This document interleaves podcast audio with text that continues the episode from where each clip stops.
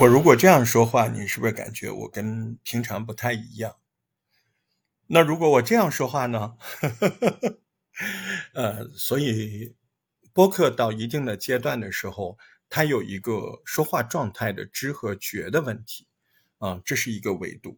嗯，这个话什么意思？我们就还有其他的维度，语气状态的自然度往哪个情绪走是一个维度。你另外一个维度，另外一个维度是内容的取向，我的迎合还是躲避，这也是一场博弈，对吧？不过呢，大半部分在生活中，别人都是会迎合你的，啊，那这就有两个问题，嗯，哪两个问题？大半部分那不是全部，就是你遇到那那另外一部分怎么办？啊，那这个问题的 B 呢？这个问题的 B 第二点。更重要，就因为大家平常都是顺从的，所以如果你在节目里都还是这样顺从，特别是对谈或者多人谈话节目，过于顺从就没有乐趣了，就清汤挂水了，是不是？所以这也是个问题啊！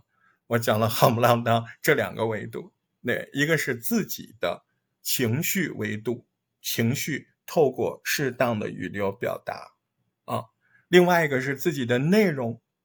嗯，其实内容的配合度，因为我们要对谈了，我们要跟别人对话了，嗯，那这个配合度就很重要。就你问我什么，我就不答，或者我让你明显感觉到我不答，我只是没有明白说，是吧？那总而言之，他还是给你感觉到他不配合，是不是？配合不配合和语气的适度这两个维度，形成了播客比较重要的。一个是内容的流向，一个是语气听感的流向，啊，这个其实不是还是回到了播客语言最重要的两个管理吗？内容管理、语流语气管理，只不过在对谈的时候，内容管理一下子变得复杂了，因为不是一个人了，因为你需要以下叫挖掘。鼓励这些词啊，你看，挖掘、鼓励、怂恿、激起，你看都是触发，因为在对谈当中，最重要的技术是触发对方发生当前情绪的改变，这个东西，它就是对谈语气中最好玩的东西。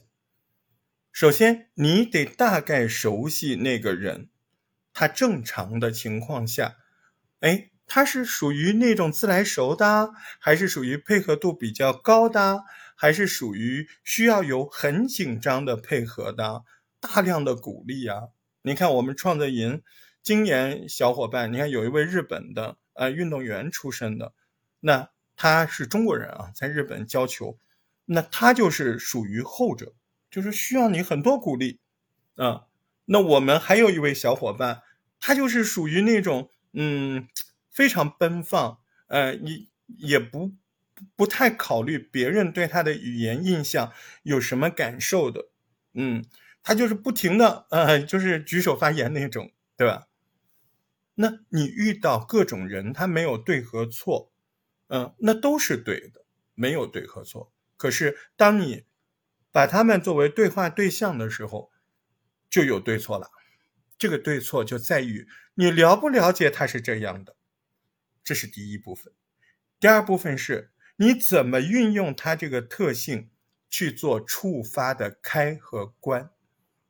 哎，我说完了，我不想说的更浅显，因为如果需要更浅显的语言才能听懂这个问题的，那你基本上不需要这个问题，啊，就让你多咀嚼咀嚼。这期的播客小课堂就这样了，记住开关触发。首先你得记住那开关在哪儿，它是在厨房还是在客厅？它什么颜色的？怎么摁下去？需要怎么样的力度？OK，先找找我的呗。再会。